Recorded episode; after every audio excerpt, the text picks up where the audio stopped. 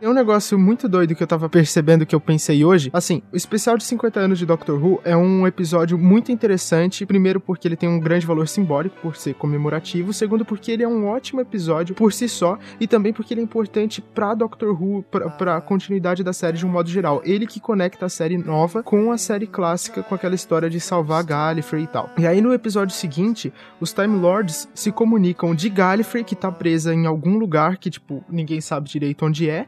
Eles se comunicam pelas rachaduras no tempo e espaço, eles ajudam o doutor. E essas rachaduras no tempo e espaço, elas foram é, inseridas na, em Doctor Who na quinta temporada. E o Van Gogh teve, tipo, uma importância muito grande em relação a isso, porque ele pintou aquele quadro lá que mostrava tardes explodindo. Esse episódio do Van Gogh, ele foi escrito pelo Richard Curtis. É, e o Richard Curtis escreveu vários filmes que tinham o Hugh Grant e que também tinham o, aquele ator, o Richard e... Qual é o nome daquele ator mesmo? Richard e... Aquele E que fez o... Também é Grant? E Tá, Grant. enfim. É, esse cara. E. Ele fez filmes que tem o Richard E. Grant, inclusive o About Time, o Richard E. Grant faz uma participação pequena. E ele também escreveu, tipo, ele escreveu alguns episódios de Aham. Mr. Bean. E, tipo, tanto o Rowan, Act o Rowan Atkinson, Uhum. que é o Mr. Bean, o Hugh Grant e o Richard E. Grant aparecem naquele episódio The Curse of Fatal Death. Ou seja, tá tudo conectado. E o que eu quero dizer com tudo isso é que The Curse of Fatal Death é o episódio mais importante de Doctor Who. Obrigado. É canon. É, sim. A gente, a gente já, canon já tinha total. meio que decidido no podcast sobre The Curse of Fatal Death, a gente meio que chegou num consenso, né? Que é o episódio mais importante da história de Doctor Who. Que se exploda The Day of the Com Doctor, né? Não tem nada a ver. É, mas nada a ver aquele Isso. episódio, quem gosta É, essa daquilo. modinha isso aí. É, Meu Deus, não sei tipo, porque, não sei o que vem nesse episódio. E, e isso só prova que o Richard, o Richard Curtis é o verdadeiro showrunner de Doctor Who, né? Podia ser, né? Sim, com certeza. fica aí o- Será que podia? Vamos ligar, vamos Ah, falar com ele. Será, será, será? Mas que interessante, né? A gente já chegou na edição 60 do. é, Olha, Nossa, já. eu, eu achei que não ia. Ah, eu achei que não ia. Eu pensei que ia acabar tipo no décimo, assim. Daí quando a gente chegou no vigésimo, eu já. oh, alguma Opa! coisa tem aí. E agora a gente. Opa! Eu achei que ia acabar no 30, Gente, Tá ótimo. Nossa, 60. Tipo, mas- 60. 60, eu acho que já dá pra se aposentar, Eu né? acho que dá pra parar. É, eu acho que a gente já pode pegar a nossa carteirinha lá do INSS e aposentar com zero Aposentados Cast. Será que tem? Eu acho que vai ter com a gente. Quando que vai vir? Tempos, hein? Ah, Ah,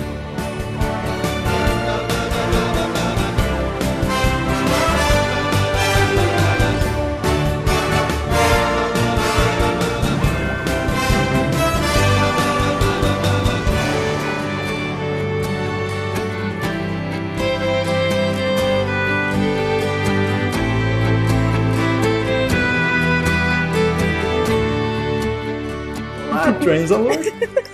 Ah, oi.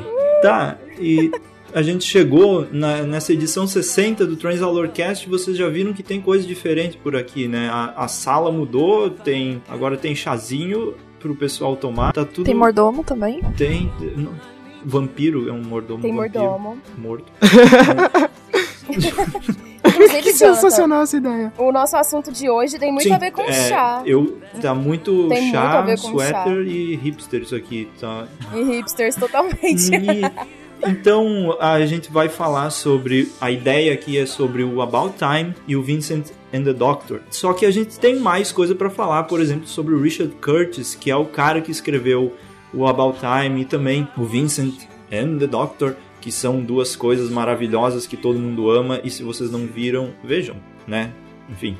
Então a gente vai começar primeiro a falar sobre toda a, a direção, sobre ele no geral. E eu queria convidar a Anne para inserir esse assunto aí nesse podcast. Alô! Olá, pessoas. Nossa, falar sobre o Richard Curtis é muito legal, assim, porque ele fez filmes que a gente assistiu na sessão da tarde, que a gente já chorou. Ontem eu chorei horrores revendo Notting Hill. Eu não sei por que, que eu choro com esse filme. Esse filme não é pra chorar, velho. Eu acho, da- das coisas que eu acho mais legal, assim, é, eu vou falar do Richard como roteirista. Eu já assisti Cavalo de Guerra, é, eu não sei, eu esqueci o nome do filme, não sei se é Doze Casamentos. É no acho que são quatro. isso. Assisti várias coisas dele com o Mr. Quatro Casamentos É, a gente deu. Mas caramba, quanto casamento. Então, 12. é, humanas, total. Sou humanas, galera. Não tem jeito. Tô querendo casar as pessoas. É, como o Precinho falou, né, sobre o Mr. Bean, eu assisti algumas coisas. Eu dei uma pesquisada boa essa semana. Das características que eu mais gosto, assim, do, do Richard é o estilo de roteiro dele, sabe? Os diálogos são muito legais. E o que tá mais, ma- o que tá mais fresco, assim, na minha cabeça é, é Notting Hill. E os diálogos de Notting Hill são muito bonitos, são muito bem escritos. Ele não foi ele que dirigiu esse filme, foi um outro cara. Mas eu queria dar um destaque, assim, pra cena da conversa, sabe, entre amigos é, do, do Hugh Grant, que é o personagem principal, né, que é o William Thatcher, e eles estão sentados, assim, no final, do- quase no final do filme, na, na parte principal, assim, eles começam a conversar um com o outro, e todo mundo concorda com ele, não, sim, claro, você foi muito sensato de dar um fora na Spoiler. atriz fodona, que não sei o que, Ah. sei o que lá, e de repente, se você nunca viu esse filme, você é muito trouxa, porque esse filme passou uns Eu zilhões não assisto na- TV. de vez na sessão da tarde, beijos. É, Você, tipo, azar. reclamar de. Azar o seu. você Tem no Netflix. de Hobbit, assim. Ah, mas tem gente que nunca leu. Sim, pois é. Vai lá. Mas não, não. Enfim. Enfim, é, das coisas que eu mais, mais achei legal foi é o estilo de diálogo mesmo, sabe? Como ele é- mostra a cultura inglesa. Aquela que dá sabe? aula lá? Que é muito legal, sabe? A atriz é, Desculpa. americana. Hashtag Ed. Com certeza, com certeza. Vocês super me desconcentram, me adoro. É muito legal como ele insere a cultura inglesa, porque é um filme sobre uma atriz americana e é muito legal, porque quando ela chega na casa do cara e o cara ele fica oferecendo chá pra ela um zilhão de vezes, sabe? É aquela coisa da Clara falar que o chá sempre tá ali pra aquecer o coração. é muito inglês isso, eu acho isso muito legal. Eu acho muito, muito interessante como ele insere isso. E em Notting Hill, a porta da casa do Hugh Grant é azul tardes. É como se você Opa. Estivesse entrando É tudo o mesmo universo, na verdade. É muito legal. Eu acho que o Richard Curtis, ele é muito fã mesmo de Doctor Who e ele devia voltar várias vezes, sabe, pra série. A porta da casa do protagonista de About Time também é azul tardes. Eu acho que esse cara gosta de azul tardes. Verdade, verdade, verdade, verdade, verdade. Ele adora Azul Tardes. Sobre a direção dele, About Time, ele roteirizou e ele também dirigiu. E é muito legal, muito, muito, muito legal o jeito que ele dirige as cenas. Vo- Vocês que já viram About Time um zilhão de vezes, eu vi só uma. Vocês vão saber falar melhor do que eu sobre o estilo de cenas e os diálogos a gente já sabe que são muito legais, sobre a cultura inglesa. Como ele insere isso, né, muito bem no- nos filmes. Mas o que eu acho mais interessante na direção dele é o jeito que ele que, que ele coloca as cenas mesmo, sabe? A disposição de câmeras. Eu acho ele muito inteligente. E os filmes deles, a maioria são de Uhum. aquecer o coração, sabe? Ele também fez a. daquela moça loira Ixi. que fez plástico e ficou ridícula. O Diário de Bridget Jones. Ele também dirigiu esse filme. Se eu não me engano, ele roteirizou. Primeiramente, sobre, tipo, de modo geral, do que eu conheço do Richard Curtis, eu gosto dos filmes que ele escreveu, ou, no caso de About Time, escreveu e dirigiu. É, eu acho eles divertidos, porque, tipo, eles são visualmente muito bonitos, tipo, eles são legais de assistir, tipo, eles... Parece que o filme tá fazendo carinho no seu olho. Eu acho muito, acho muito legal. Eu também costumo gostar bastante da trilha sonora dos filmes, eu Carinho acho que, no tipo, muito... Ah, eu preciso dessa música, tipo, de trilha sonora da minha vida. Tipo, eu gosto muito Nossa, da sim, trilha eu sonora. ainda sim. ouço. Eu Sobe. ainda ouço trilha sonora. Sobe essa agora aqui na edição. Oh, olha que bonita. Opa, essa música é boa. Essa música. Essa, Oi. nossa. Essa, Pedro. essa é a música. Oi, Bem, diga. Eu quero, eu quero fazer um comentário, já, já que Hum. você vai falar sobre Notting Hill. É, tem uma cena que eu acho que você vai lembrar junto comigo, que é aquela cena que ele tá passando. Que ele tá, que ele tá triste, ele tá andando ali no meio. Aham, de- sim, sim. Nossa, no aquela meio das cena. ruas de Notting Aquela Hill, no meio cena. da feira. É. E toca- Em, em No Sense Shine. Ain't no, ain't no sunshine when Ah, she's essa gone. música. E é muito bonita a passagem. Essa cena é tempo, Sabe, sensacional. nessa ah, cena. ah, é muito ah, essa legal. cena, tipo, essa cena, essa cena, tipo, ela dá um beijo na boca do seu olho. Desculpa, é que essa Calma, cena, Pedro. essa cena. Sim! De língua, cara. É muito bonito, porque você não espera. Sério, gente, vocês não esperam isso de um filme. Agora as pessoas esperam porque a gente falou. Porque é um filme de comédia romântica, sabe? É, agora vai esperar, spoiler. Mas é uma cena muito bonita, sabe? Sobre passagem de tempo. E toca essa música, cara, é de aquecer o coração, sério. Você sente, você sente a tristeza, sabe? Quem já amou e já passou por esse Bobagem. período de se recuperar, você, bobagem, você, você, você consegue se identificar com aquele sentimento, sabe? Ele, ele anda na feira e, vai- e ele tá com um casaco na- no, no ombro e conforme o tempo vai passando e vai passando as estações, ele vai colocando o casaco, ele tira o casaco. Começa com uma moça grávida e depois termina com a moça com o bebê já grandinho, sabe, no colo. É muito legal. E a música dá todo um clima assim. ah. É muito legal, né, Pedro? A trilha sonora Então- de Notting Hill é muito legal, a trilha sonora de About Time é muito legal. De quatro Essas, em tipo, eu fico. Ó, pelo menos umas três vezes por semana eu fico com aquela música.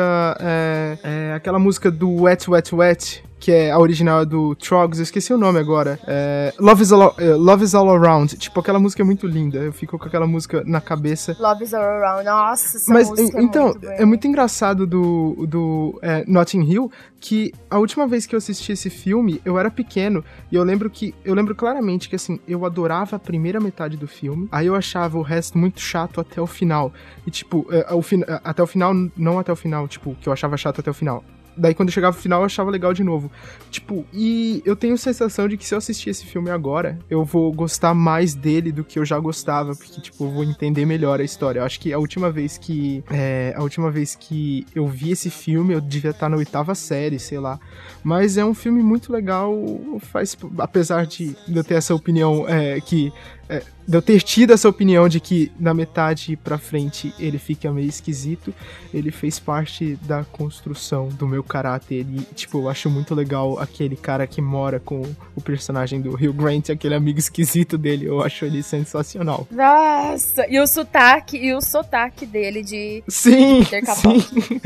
Quando eu descobri, porque eu assisti o About Time depois uh, de Vincent and the Doctor, óbvio, e daí eu descobri esse filme, eu assisti, eu pensei, putz, que bom.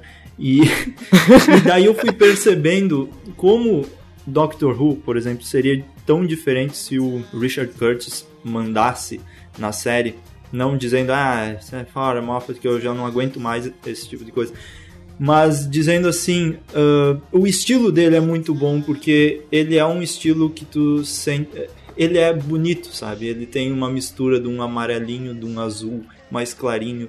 E ele é, é, sabe, parece. Ah, parece Vincent, parece a pintura do Van Gogh, sabe? Os, os filmes também. O filme também. Ele. Tu sente Sim, assim que nossa, eles. a Se eles são, fossem colocados os dois um do lado do outro, tu consegue perceber, sabe? Eu, eu não sei se é isso é meio da minha cabeça, mas é a sensação que os dois passam, eles passam exatamente a mesma sensação, tanto no Vincent the Doctor quando dá aquele clima final lá do Van Gogh e tal, olhando ah, o- as pinturas dele, como ele ficou famoso, e, a- e também aquela parte do. Não vou dar spoiler, mas a situação final do, do About Time, eles se conectam e é muito bonito. E também o visual. of- eu ia falar of course. O visual.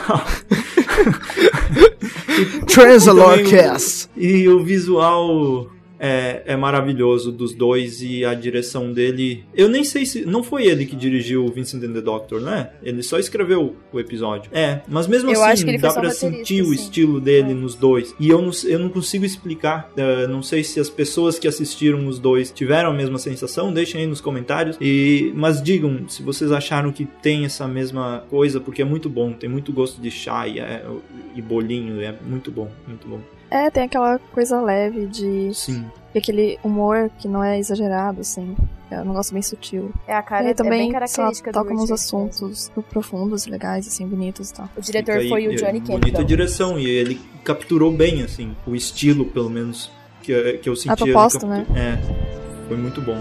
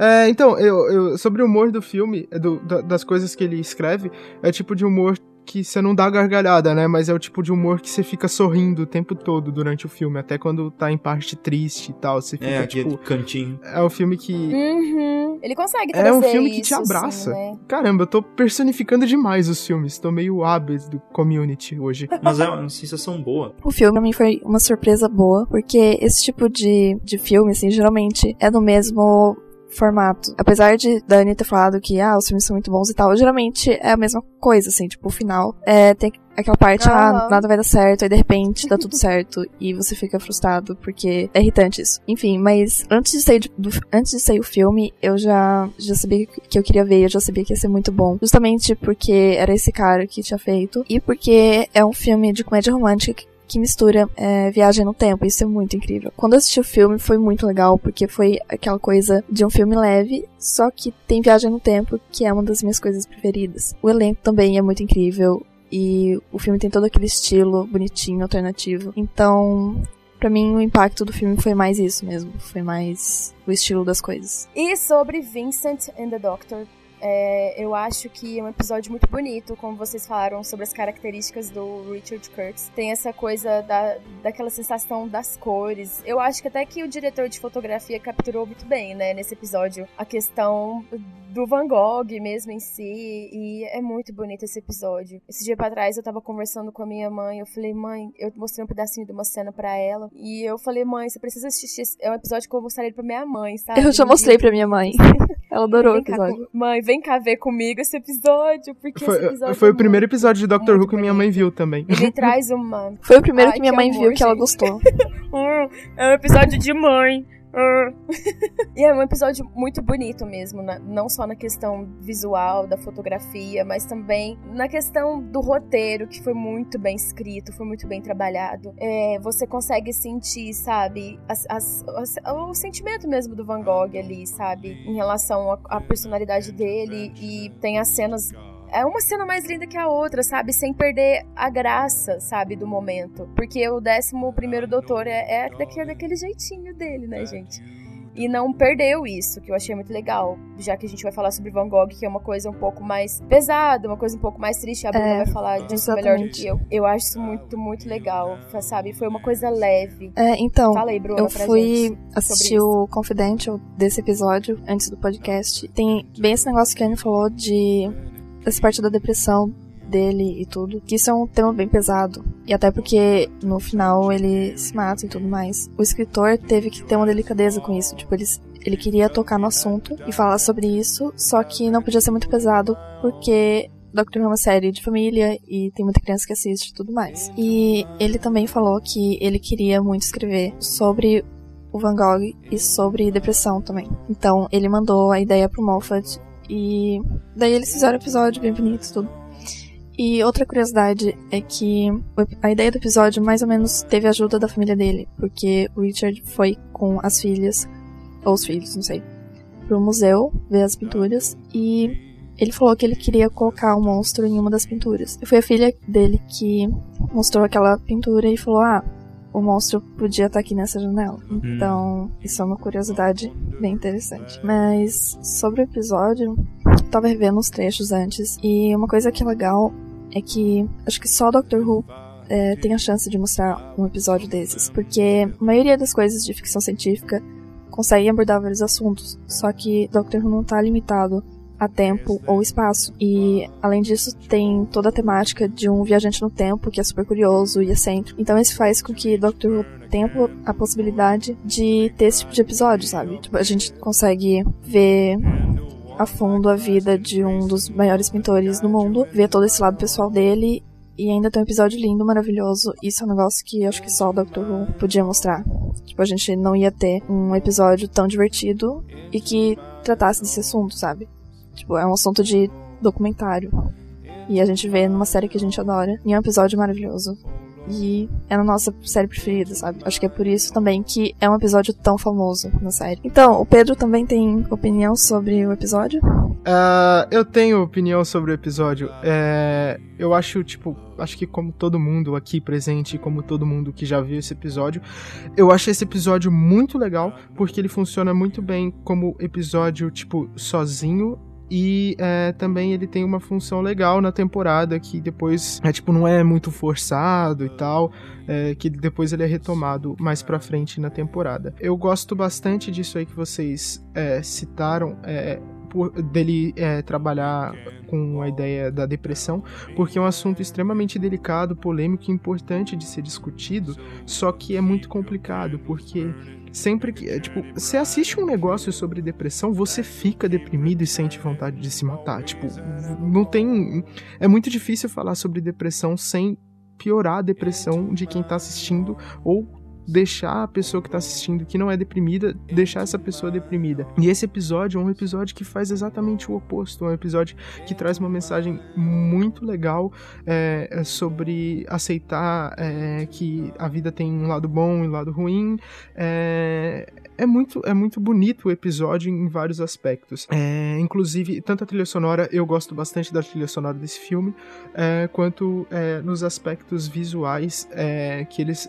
Tudo tem cara de pintura do Van Gogh, tipo. É, inclusive, é, é, meio que proposital isso, já que o Van Gogh gostava muito de pintar as coisas do cotidiano dele. E eu tava vendo. Tava lendo aqui, tipo, um livro é, sobre o Van Gogh e eu relembrei algumas coisas é, bem interessantes. Por exemplo, no começo, é, ele, ele, ele, só vi, ele foi um dos poucos artistas da época dele que é, decidiu é, trabalhar com arte depois de adulto. Ele tinha trabalhado com um monte de coisa, tinha sido pastor, bibliotecário, vendedor, várias coisas e, tipo, se sentia infeliz em todas elas. E aí ele decidiu virar pintor.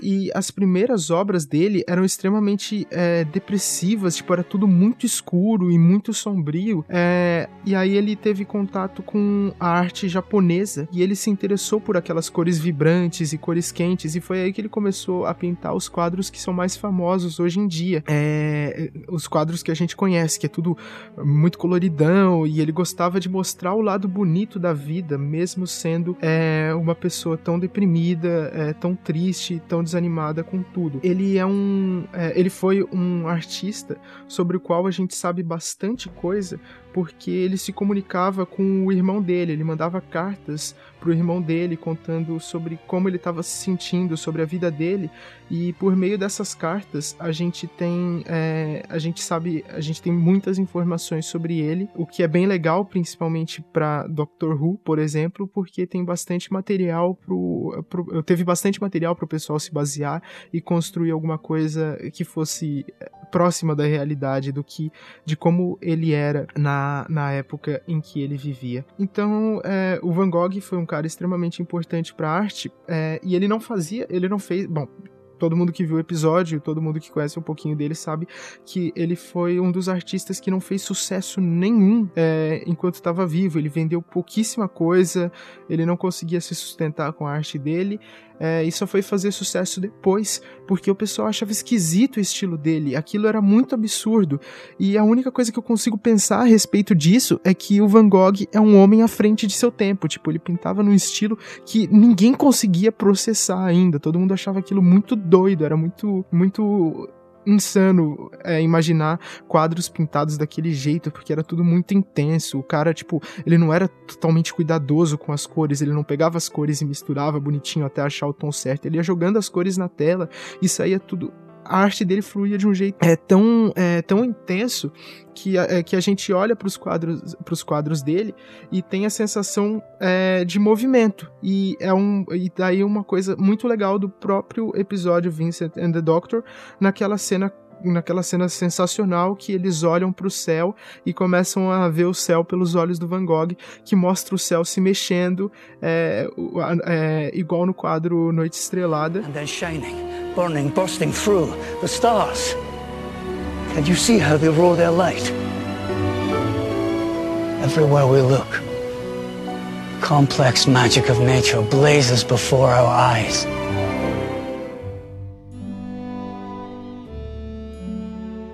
eles passaram ali em vídeo, é, no, no, no, episódio, a sensação que o quadro é, tenta passar, que é a sensação de que aquilo lá tá tudo vivo, é intenso e tá em movimento. Eu acho que eu falei bastante coisa, eu acho que agora o Jonathan tem alguma coisa para falar. Será? Eu acho que sim. Não, é... esse episódio é eu não sei dizer se ele é o meu favorito, porque eu gosto muito dele, mas ele tá tipo The Day of the Doctor, sabe? Ele ultrapassa os favoritos. Então eu não coloco ele numa lista, mas é maravilhoso. E é, é basicamente que, tudo que vocês falaram. É, e assim, eu, esse é um episódio que tem a, uma das falas, a, eu acho que é a melhor fala de Doctor Who que teve até agora, que é quando o 11 Doutor explica pra, Amy que nem tudo na vida é, ou só bom ou só ruim, sabe? As coisas boas favorecem as ruins e, e tal. Eu vou colocar aqui para vocês ouvirem na, na, edição depois que fica mais legal do que eu falando. Well, I see every life is a, is a pile of good things and bad things. Hey, the good things don't always soften the bad things, but vice versa. The bad things don't necessarily spoil the good things or make them unimportant. Mas eu acho que essa, e essa cena que o Pedro comentou agora, do céu estrelado fazendo movimento, é o que deixam esse episódio tão bonito, sabe? E é, faz as pessoas chorarem muito como choraram. Inclusive, eu indiquei para uma colega, eu vi que ela comprou o livro do Van Gogh, se eu não me engano, é o mesmo que o Pedro tem, e eu indiquei para ela assistir e agora ela começou a assistir Doctor Who. Ela não assistiu o episódio, não assistiu o episódio ainda porque ela quer ver na ordem mas uma pessoa que é fã de, do Van Gogh veio para a série por causa que ela ficou conhecendo que, que existia alguma coisa na, na série sobre, sobre isso. E esse episódio também me lembra, agora não sei porquê, não tem nada a ver com Richard Curtis, mas ele me lembrou muito Midnight in Paris, ou Meia-Noite em Paris. Sim, nossa, lembra Inclusive, muito. Inclusive, né, fazer um podcast sobre isso seria.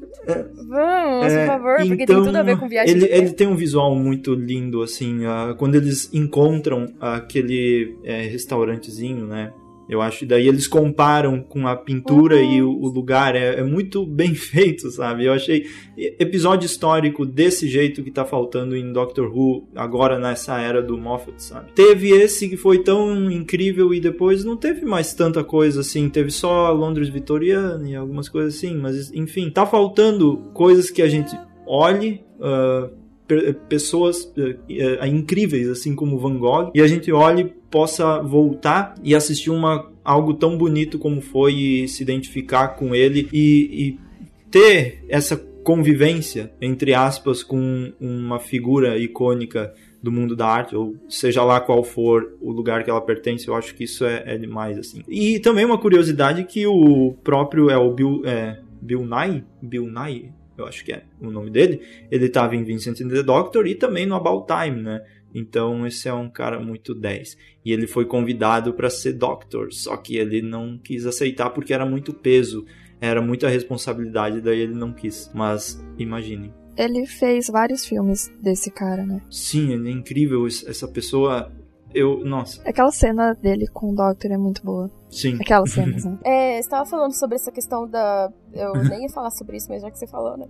Sobre essa questão de faltar personagens históricos, eu acho que principalmente depois que a gente começa a assistir série clássica, a gente fica com isso um pouco mais ligado, assim, um pouco mais alerta, de sentir falta disso, sabe? Porque na série clássica a gente tinha muito essa coisa do doutor viajar pra um, pra um um tempo passado, ter algum personagem histórico e você conhecer um pouco mais sobre aquele personagem e quando você conhece, né? Que a maioria das pessoas hoje em dia são muito fangirl e fanboy de alguma coisa. E quando você vê isso na série que você gosta, você fica super empolgada, sabe? A minha mãe, ela é pintora amadora e a minha mãe adora o Van Gogh muito. E por isso que eu falei da minha mãe que eu queria muito mostrar esse episódio para ela, ainda não mostrei. Minha mãe assistiu o Doctor Who muito zoado, assim, algumas vezes na televisão, algumas vezes que eu mostrei. E é muito legal para quem gosta, igual você falou da sua amiga. Nossa, isso é muito legal, sabe? E eu acho que é uma forma de atrair pessoas pra série e isso falta demais demais. Eu também sinto muita falta disso. E eu ia falar sobre uma cena do episódio que eu gosto muito, que é a cena que eu choro demais, que nem a cena do céu. é a Sim. cena que o doutor leva o Van Gogh para aquela galeria de arte e aquele crítico tá falando, né, sobre o Van Gogh e ele começa a chorar e ele começa a ver sentido na arte dele. E aquela música maravilhosa que gente, toca. De verdade. Oh, yes. Glad to be of help. You were nice about my tie. Yes, and today is another cracker, if I may say so. But I just wondered, between you and me, in uh, a hundred words, where do you think Van Gogh rates in the history of art? Well, um, big question. Um, but to me, Van Gogh is the finest painter of them all. Certainly the most popular great painter of all time. The most beloved. His command of color, the most magnificent. He transformed the pain of his tormented life into ecstatic beauty. Pain is easy to portray, but to use your passion and pain to portray the ecstasy and joy and magnificence of our world, no one had ever done it before. Perhaps no one ever will again. To my mind, that strange, wild man who roamed the fields of Provence was not only the world's greatest artist, but also one of the greatest men who ever lived. Vincent, sorry. I'm sorry, is it too much? No. They are tears of joy. Thank you, sir. Thank you. You're, you're welcome. You're welcome. Sorry about the beard.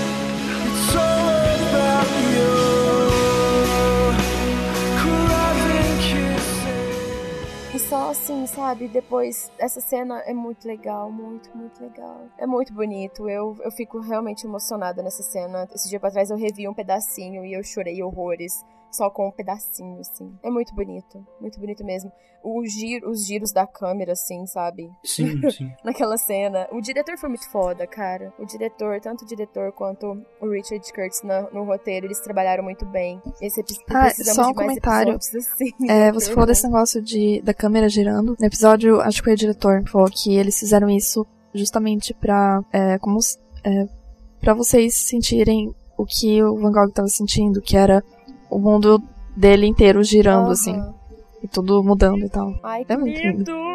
É muito lindo, muito, muito lindo. Nossa, muito, muito, muito bonito sobre es- esse lance sobre o Vincent Van Gogh, sobre essas coisas das sensações. Mas agora nós vamos falar sobre um outro assunto que tem a ver com Doctor Who, e que tem a ver com About Time, que tem a ver com tempo.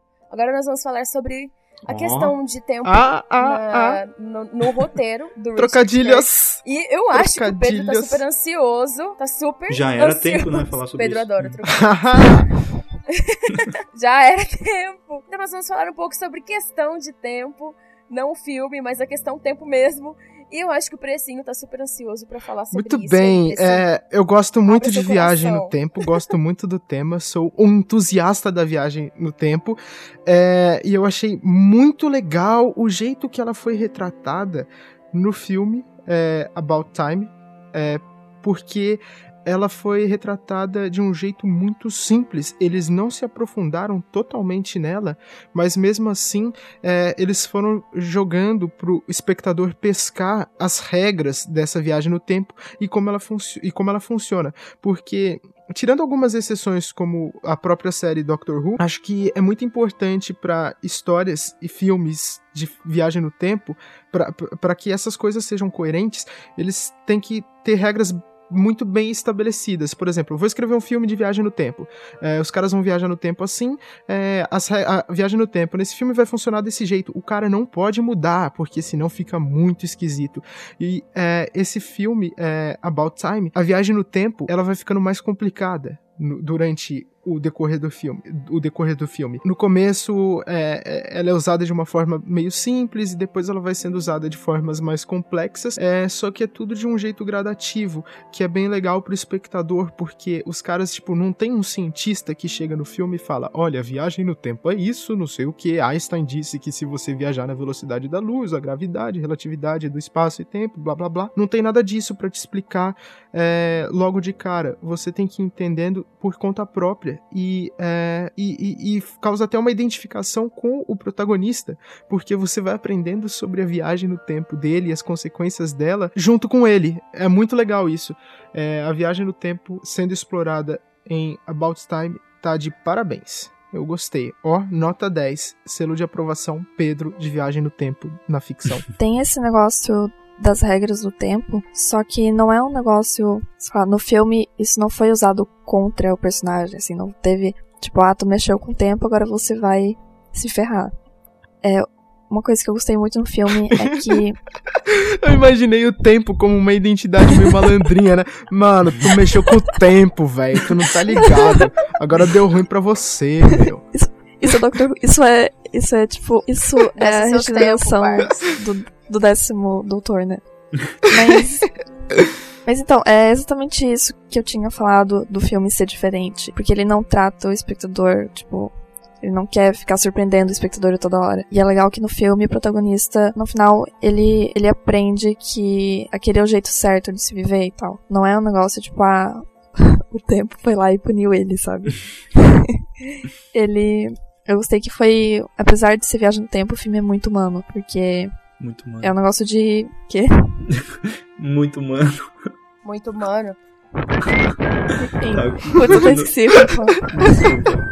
Wiggle, wiggle, wiggle. Não, mas então.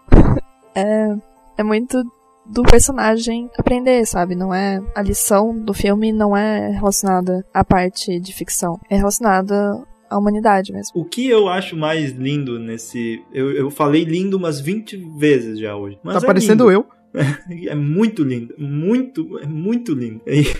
e Lindo, lindo, lindo, lindo, lindo, E aí, lindo. ah, é que o cara, tipo, é, é incrível. Ele chega, isso não é spoiler porque é meio que, né, né.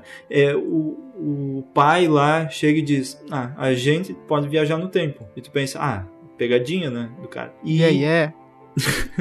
e é tão simples, sabe, como ele introduz a viagem no tempo e como ela vai ah, chegando e daí, tá, tu se esconde no armário, Vai ser difícil. E aí ele, ele tipo, ele entra no armáriozinho, ele faz uma coisa e sabe, é simples e não tem aquela confusão. Ele também não usa a viagem no tempo pra, sei lá, eh, sabe, muita complexidade que daí depois, ah, isso aqui daria um, um paradoxo do inferno e coisa desse tipo, sabe? E, e, e tanto no final também tem uma cena tão linda que eu acho que eu posso comparar com Vincent and the Doctor, também que eu não vou falar o que, que é, que eles usam a viagem no tempo de uma forma tão bonita, sabe? Tão simples. É, então, é bem esse negócio de Benéfica. focar na parte humana. É, eles focam na- nos personagens. É, eles focam no desenvolvimento de personagem, Isso. bem nisso. É, no coração. E eu não quero, eu queria falar uma coisa, mas eu não vou porque é spoiler e fica mais legal se vocês assistirem, mas então vão lá e assistam About Time, que é ah, e Vincent and the Doctor assistam também que né? Eu acho que isso que você tava falando sobre ser tudo muito simples. O que eu mais gosto nesse filme é a simplicidade que isso é relatado, sabe? De repente o pai do cara chega nele e fala assim: Olha, eu tenho uma coisa pra te contar. E aí nós somos de uma família que a galera, os homens, têm uma parada muito foda. A gente viaja no tempo. E aí, tipo, do nada o cara começa a. Sei lá, tipo, ele começa a se descobrir, sabe? E eu acho muito legal a simplicidade como isso é tratado, sabe? De como foi escrito o roteiro. Porque não é um filme que joga a questão do tempo na sua cara, assim, de um jeito difícil, sabe? Igual a gente assiste. Eu cresci assistindo De Volta pro Futuro e tem toda uma parada complicada, sabe? De coisas que você pode fazer, de coisas que você não pode fazer. Você tem que correr, porque senão você não consegue voltar pro futuro. Pro futuro. É um negócio muito louco, sabe? Você dá até um desespero. Mas o bonito de About Time é que é legal, porque é uma, é uma comédia romântica e tudo mais, então tem todo um, um fundo leve. Na, na verdade, na verdade, a viagem do tempo não é a questão principal do, do filme, mas como isso é apresentado pro telespectador, é muito bonito, porque é tudo muito leve, é tudo muito simples. Você. Não é aquela coisa que você assiste e você fica tentando se convencer de que aquilo pode ser real ou não. Você consegue entrar no universo do personagem e se inserir, sabe? É, se inserir na, na, na- naquele, naquele contexto. Tim, my dear son, uh, the uh, The simple fact is, the men in this family have always had the ability to. This is going to sound strange. Be prepared for strangeness. Get ready for spooky time. Uh, but there's this family secret. And the secret is that the men in the family can travel in time. Well, more accurately, travel back in time. We can't travel into the future. This is such a weird joke. It's seriously not a joke. So you're saying that you and Grandad and his brothers could all travel back in time? Absolutely. And you still do? Absolutely. Although it's not as dramatic as it sounds. It's only in my own life. I can only go to places where I actually was and can remember. I can't kill Hitler or shag Helen of Troy, unfortunately. Okay, stop. Um, if it's true, uh, which it isn't, Although it is. although it isn't, obviously, but if it was, which it's not, Which it is. which it isn't, but if it was, how would I actually. The actually? how is the easy bit, in fact. You go into a dark place. Big cupboards are very useful generally. Toilets at a pinch. Then you clench your fists like this. Think of the moment you're going to, and you'll find yourself there. After a bit of a stumble and a rumble and a tumble. Wow. Is as good a reaction as any. I think I plumped for fuck. But it was the 70s. No, this is so obviously a joke. It's not a joke. Why would I lie to someone I'm fairly fond of? Okay. But when I come back downstairs after standing in a cupboard with my fist clenched, you're going to be in so much trouble. Well, let's see, shall we? Oh, and Tim, try and do something interesting. So much trouble. I mean it, really.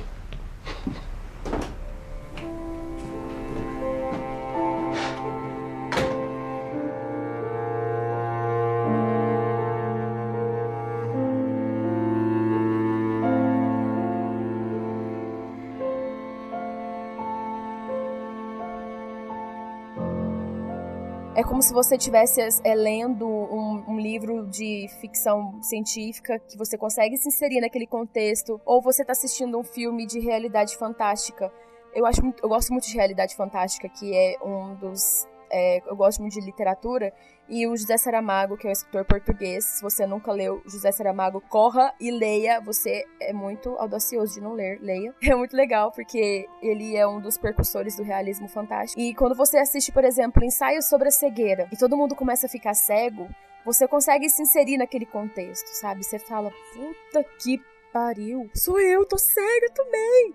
É muito legal, sabe? É muito legal como essas situações de realismo fantástico são inseridas pra nós que estamos aqui do outro lado da tela. Então, eu acho muito legal isso, sabe? E o Richard Curtis, ele tem essa coisa, sabe, de passar isso pra gente. Inclusive, quando eu assisti Notting Hill de novo, eu consegui me enxergar na pele do protagonista, sabe? De que, tipo, esse tipo de coisa acontece com as pessoas. E eu também, quando assisti a About Time, eu falei, nossa, será que se eu apertar minha mãozinha ali no cantinho, eu não consigo? É.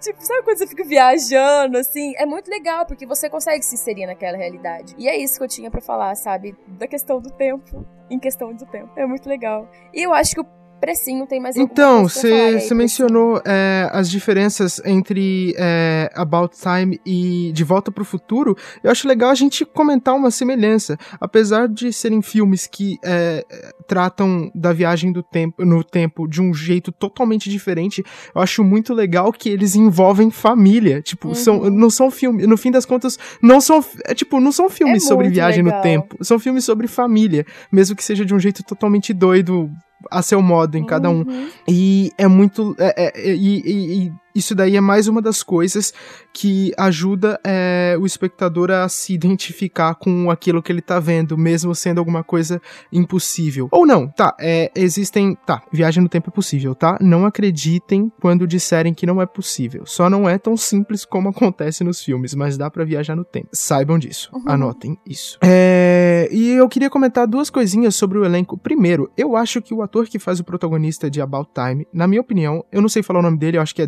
Domhnall Gleeson, não sei. É irlandês. Essas coisas da Irlanda eu não sei falar. Eu acho que ele seria. não, é sério, vocês já tentaram ver coisa. Tipo, Ué, cara, cara, é, vocês já assim, tentaram véi? assistir coisa irlandesa sem legenda? É muito bizarro. Não dá pra entender o que os caras falam. Tipo, É se, tipo se o- ouvir uh, Dark Eyes com a Companion, a Molly. Tipo ligados. isso, tipo, Nossa, é, é se você não entende o que os difícil. caras falam, imagina os nomes deles, é tipo, é tipo Gleberson, é a versão europeia de Gleberson. Oh, Enfim, é, eu acho que esse ator seria um, um bom Doctor. Ele é, ruivo. Ia falar Tipo, a mesma coisa. Cara, é, não seria, Nossa, tipo, eu lembro que é, eu lembro que é, uma amiga minha, na época que estavam pra anunciar o Capaldi, quando tava todo mundo ainda querendo saber quem ia ser o novo doutor, uma amiga minha comentou que ele seria um bom doutor, e eu nem conhecia o ator e tal, acho que deve ter sido na época que saiu o filme, ou não, não sei, posso estar falando bobagem, agora eu não, não sei exatamente. Mas, e aí, assisti- eu assisti o filme, o About Time, eu pensei, olha só, rapaz, né, que é mesmo? E outra coisa muito interessante sobre é, o elenco é que a, a protagonista feminina, a esposa, a- a- o par romântico do, do Tim no About Time é a Rachel McAdams, que ela fez a protagonista de The Time Traveler's Wife. É, no Brasil saiu. É, tipo, Nossa, é basicamente o mesmo papel, como o próprio nome diz. É, no Brasil o filme Aham. saiu como Te Amarei para Sempre, é, mas ele é baseado num livro que no Brasil saiu como A Mulher do Viajante do Tempo. Eu não assisti ao filme, já vi comentários dizendo que não é muito legal. Mas o, o livro é muito bom e eu recomendo a todos. Inclusive, Tá é, eu, é, é muito bom. É, tem muita coisa de Doctor Who nesse. é, nesse. Nesse, nesse livro. Eu, eu- apesar de eu não ter visto o filme, eu até já perdoo o, o filme se ele for mais fraco que o livro, porque esse livro tem um estilo narrativo muito esquisito que não é fácil de adaptar. Tipo, o cara para pensar em adaptar esse livro, ele tem que ter muita coragem, porque é um estilo narrativo muito diferente de eu, eu eu nunca li nenhum livro igual esse livro. É muito estranho, é muito esquisito, mas muito da hora ao mesmo tempo. Ele meio que dá uns nós na sua cabeça, mas consegue emocionar mesmo assim. Mas a Anne viu o filme, eu acho que ela pode falar alguma coisa sobre o filme. Eu tô aqui no chat, me chama! Eu vi esse filme, tanto é que quando saiu About Time, eu fiquei, tipo, na dúvida, tipo, será que eu já vi esse filme? Porque parece que é a mesma pessoa. Sério, quando saiu About Time, eu fiquei muito confusa. Eu quase não assisti About Time achando, achando que era um outro filme. Porque eu sou retardada, velho. Eu vi o filme, realmente, o filme, o filme não é tão bom assim, sabe? É, o filme não é tão bom.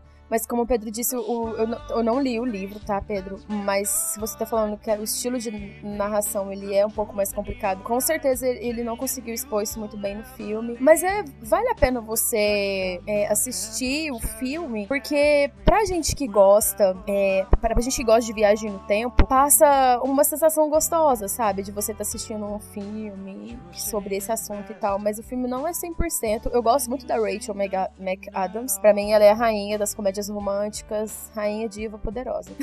é dos anos 2000 e 2010, né? Porque desde sempre eu choro com os filmes dela. Inclusive aqueles mais clichês e ridículos, tipo The Notebook. Legal, Pedro, eu, o, você ter falado sobre esse assunto, porque eu tava pensando em Sem contar isso. que a, Legal. A mãe, é, Tim, Tim, Tim, o nome dele. A mãe dele é. a- É, ela participou de Waters of, of Mars, né? Aquele episódio. E- É, tá aí mais é, uma prova de que o Curse of Fatal Death é o episódio mais importante. Pronto, acabou. É isso. Pode ir pra casa todo mundo. Tudo conectado. Com Se bem que na, na Inglaterra não tem muito ator e atriz, então é fácil sempre algum tropeçar lá. Eu acho legal que é fácil tudo ser canon, né? No, na Tipo, os caras têm. tipo, Os caras têm Doctor Who, mas 16 a gente atores e consegue 4 ver. cenários, né? Ah, não, eu só queria comentar porque ficou toda, toda a beleza nesse podcast e eu pensei coisas. Eh, Eu também gostei muito, eh, que a gente não comentou, mas o tio lá, o tio, o tiozinho deles, que mora lá na casa deles, eu também gostei muito dele, porque é tão bonito, sabe? Ele, ele tem um papel menor, mas quando ele aparece pra, sabe, diz- fazer o que ele precisa fazer ali, foi tão bonito que não dá. Não dá pra mim. Eu, eu vou embora. Vocês sabem qual que é o personagem que eu tô falando? No About Time, Sim, sim. sabe? É, então é isso. Tiozinho, sei, aham. Tchau. Adeus, vida. Eu vou colocar só... Hashtag ah, não, não vou colocar porque é spoiler. Então, deixa pra lá. O quê? É, Não, não, colocar bota, não bota. É spoiler, desculpa. spoiler. É, cê- tipo, eu acabei de repetir o que você falou. Esse, esse filme, na verdade, é. é. um tipo de filme que a gente não pode dar spoiler, porque é tão legal. Gente, e é uma comédia romântica que a gente não pode dar spoiler. Porque comédia romântica geralmente segue uma ordem, né? Começo, meio fim, reviravolta no final e tudo mais, mas... É, cara, já, já pensou se eu falasse, gente, tipo, que no final o cara da cadeira de roda é mata todo mundo dentro do elevador com uma chave de fenda? Tipo, todo mundo ia querer me matar. Pedro, porra! não faz isso, cara. Ai, tu deu spoiler do filme. Nossa, coisa chata. É... Eu acho que a gente não, acabou é por aqui, né? Tá, foi bem bonito. É. E. Ai, tá. Ah, foi sim. bonito, foi. Foi bonito. Vontade de comer uma foi canjica. Bonito, foi. Não, não, mentira. Oh. Nojo. Canjica, uh. delícia comer Canjica. Tá. Canjica é aquela sopa de dente? Eu adoro. É muito estranho aquilo, né? Sim. Parece uma sopa de dente. Ah. Parece é sopa de dente. Aqui.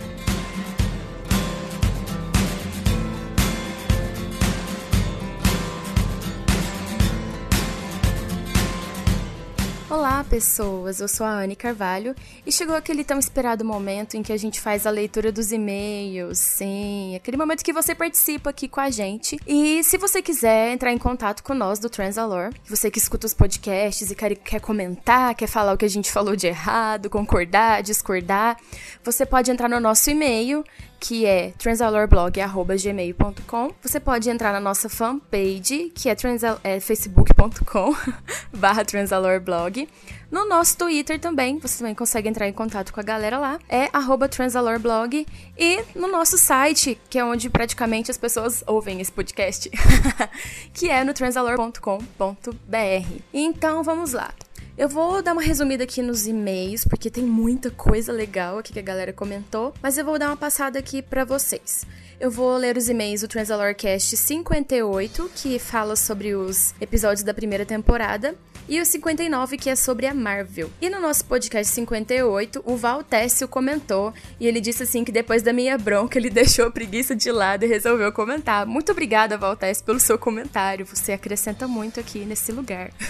é, ele diz assim que não é muito fã desses episódios dos Slidens, mas reconhece a importância de conceito de que, do que eles trouxeram para a série. Gosta muito do Nono Doutor e acha que, mesmo que num episódio fraco desses, o Eccleston salva a trama com sua interpretação. Com certeza, concordo super. Inclusive, todo mundo sabe que eu amo ele.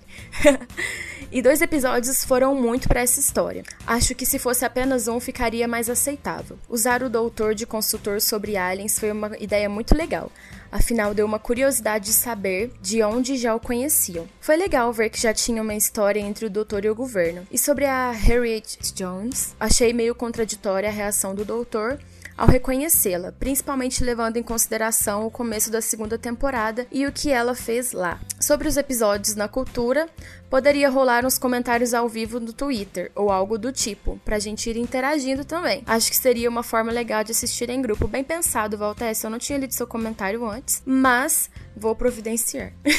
e o Gabriel Pelosi, saudade de você aqui, Gabriel. Disse assim: tá lindo, todo mundo amando a primeira temporada. Corações, com certeza. Pra mim, ainda é uma das melhores e o nono, um dos melhores do Doctors. Eu gosto de falar doutores, desculpa a sociedade.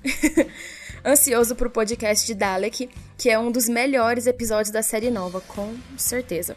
Obrigada, Gabriel. E a Erika Tamires também diz aqui: Saudade de você também, viu, dona Erika? Não some, não. Eu gosto desses episódios. Apesar da cena dos peitos também terem me incomodado na primeira vez que eu assisti, eu levei na, espor na esportiva porque já estava fisgada pela série desde Rose e eu sabia que a bizarrice sempre estar presente na série. É, essa é uma coisa que a gente acaba se conformando, né? Com o passar do tempo.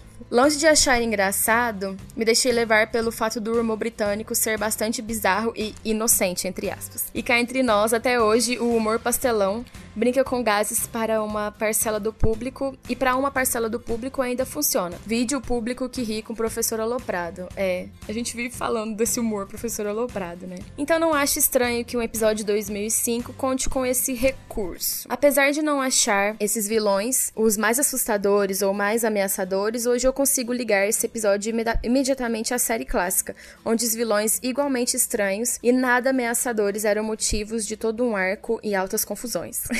Sessão da tarde. Ela também diz que sente falta da harmonia que parava sobre as temporadas do Russell T. Davis e que todas tinham um começo, um meio, um fim e o ritmo tava certo, sem pressa para terminar, que é uma coisa que acontece bastante agora no, nas últimas temporadas, né? Que ela diz que uma harmonia semelhante ela só sentiu na oitava temporada e o arco da Missy foi muito bem resolvido, embora ela não tenha morrido, houve um final, com certeza. Mas o Moffat, como é do estilo dele, explorou mais o mistério do arco, mas se segurou em não deixar o mistério interferir tanto nos episódios, e esse é o grande mérito da temporada. Além do Capaldi, que claro está perto se tornar meu doutor favorito. é, e ela comemora sobre Doctor Who na TV Cultura. E ela falou sobre a dublagem, que a, ela prefere mil vezes a voz do Eccleston original. Eu também prefiro, mas até que eu já tô bem acostumada a ouvir ele dublado. E ela disse pra gente não desistir, pra gente continuar com o podcast, porque a gente ainda. Nós ainda somos os melhores. Então, obrigada. Mil beijos, mil abraços para você, Erika. Muito obrigada mesmo. E agora eu vou ler os comentários do podcast 59, que é sobre a Marvel. E eu sei que outras pessoas também comentaram o podcast 58, mas eu vou tentar deixar esse momento um pouco mais dinâmico, porque senão vai ficar muito grande. Mas eu não esqueci de vocês, muito obrigada, tá? Eu sei que tem mais de vocês aqui no 59, então vamos lá. O Jeff Pereira, que também tava super sumido nesse podcast. Olha, Jeff, vacilo seu, hein, cara. E ele deixa um olá. Olá. Só queria deixar registrado que a história do Pedro foi muito legal e ao mesmo tempo muito triste. É, concordo.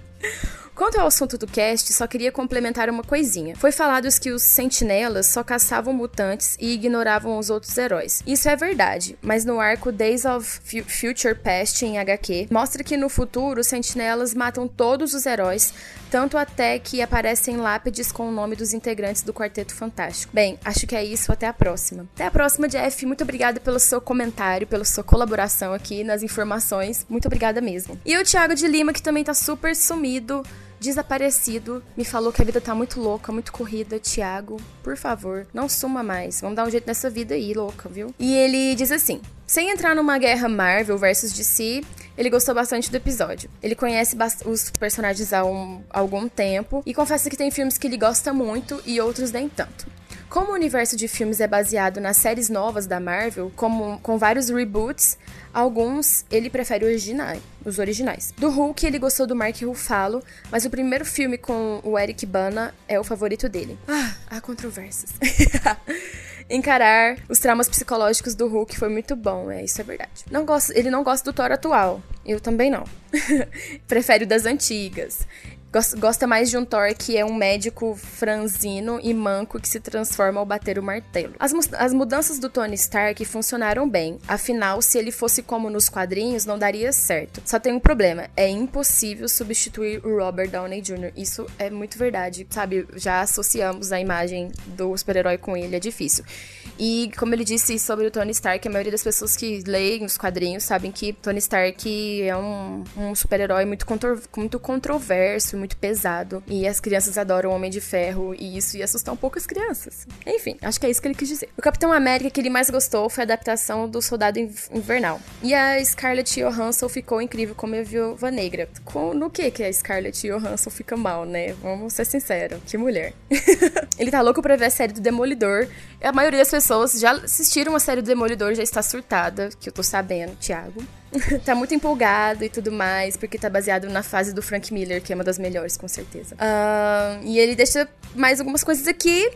E tá falando sobre os atores que estão invadindo a Marvel, que é a, Karen, né, Gillan, o David Tennant e mais um monte de gente. Que loucura, né? E o Christopher Eccleston também fez um vilão, né, em Thor. O Danil BR também deixa um recado. Obrigada, Danil. O tema desse episódio me fez lembrar que a editora Marvel já publicou quadrinhos do Doutor por um período. Isso é verdade. Muito bem observado, Danil. Obrigado pelo seu comentário. Volte sempre. E o Thiago, outro Thiago que eu não sei o sobrenome. Thiago, deixe seu sobrenome pra gente te identificar, porque a gente confunde com outro Thiago, o Thiago de Lima. ele tá comentando muito, ele deixou vários comentários aqui aqui e eu vou escolher um para ler. porque tá muito grande. Eu vou ficar aqui 10 anos. Tiago, muito obrigado pelos comentários. Eu li todos. E muito, muito boas suas observações. E eu super concordo com você. E acho que é foda quando vocês comentam e se empolgam com a gente, sério. Muito obrigada, Thiago, pela sua empolgação. Volte sempre. E um dos comentários dele aqui, ele fala sobre a parceria da Sony e da Marvel. Ele diz assim: "E sobre a parceria da Sony e da Marvel para fazer um novo Homem-Aranha, eles só anunciaram um acordo devido à pressão que ocorreu após a- os ataques da Sony no fim do ano passado, quando hackers norte-coreanos roubaram e-mails e filmes da Sony e divulgaram. E entre vários e-mails havia uma conversa da Sony e da Marvel. Eles esperaram uma polêmica dos e-mails diminuir e a presidência da Sony, a presidente da Sony saiu para então oficializar o acordo. É, muitas tretas, né, Thiago? Sei lá, muita loucura. O João Esteves também comentou. João Esteves, volte sempre, por favor. Acho que é a primeira vez que você tá aqui. E ele fala pra gente procurar aí um, um hospedeiro pro nosso podcast. Muito obrigada pela dica. Bom, é isso, galera. Acabou a nossa leitura de e-mails.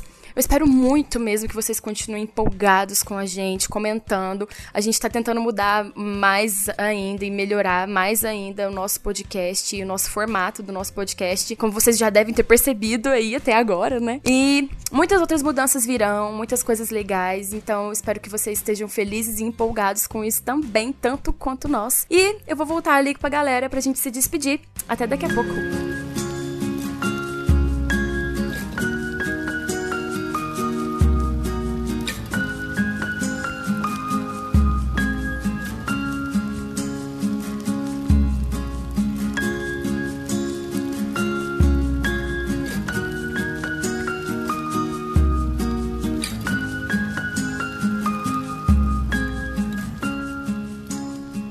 Eu acho que dá pra ir embora, então. Tá legal, Ah, não vamos tá embora legal, não. por Tipo, que que a gente tem que ir é, vamos, embora? vamos, tipo, Não. os Teletubbies não querendo dar tchau no episódio, no final do episódio de Teletubbies são meu spirit animal no momento. Aí o Guilherme Briggs fica bravo e fala: Não. Pior Tem que, que vai embora. voltar Teletubbies, né? 14 episódios novos.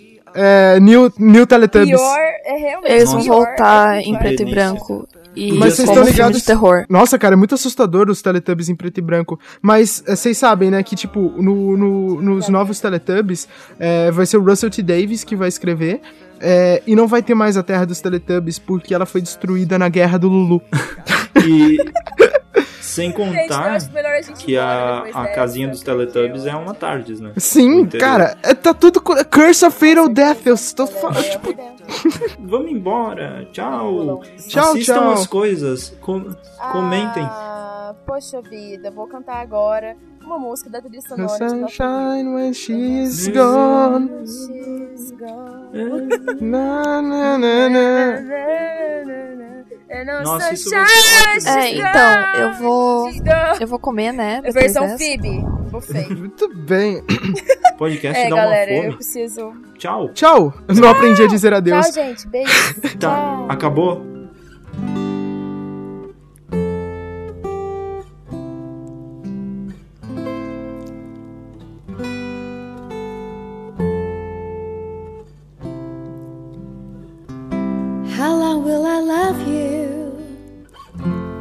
Long as stars are above you, and longer if I can. How long will I need you? As long as the seasons need to follow their plan. How long will I be with you? As long as the sea is bound to watch upon the sand. How long will I Pode falar, you? Pode, pode, pode Eu falar. acho, Sobre About Time. Bruna? Cadê a Bruna, gente? Oi. Desculpa. Como assim, cara? Concordar, Eu deixei galera! no mudo. Não, é que eu deixei no mudo. O tema de hoje tá mó legal e vocês estão dormindo. Como assim? Tá, Que, que é É. isso, gente? então. Tá. é, Para, gente. Vamos. Vai, Bruno. E eu acho tão bonito. Eita, maluco. Ha! Cristo. Não, explodiu uma moto ali fora, não sei. normal, acontece o tempo inteiro. Não, e. Uma moto. e- Ai, ai, ai, ai. E-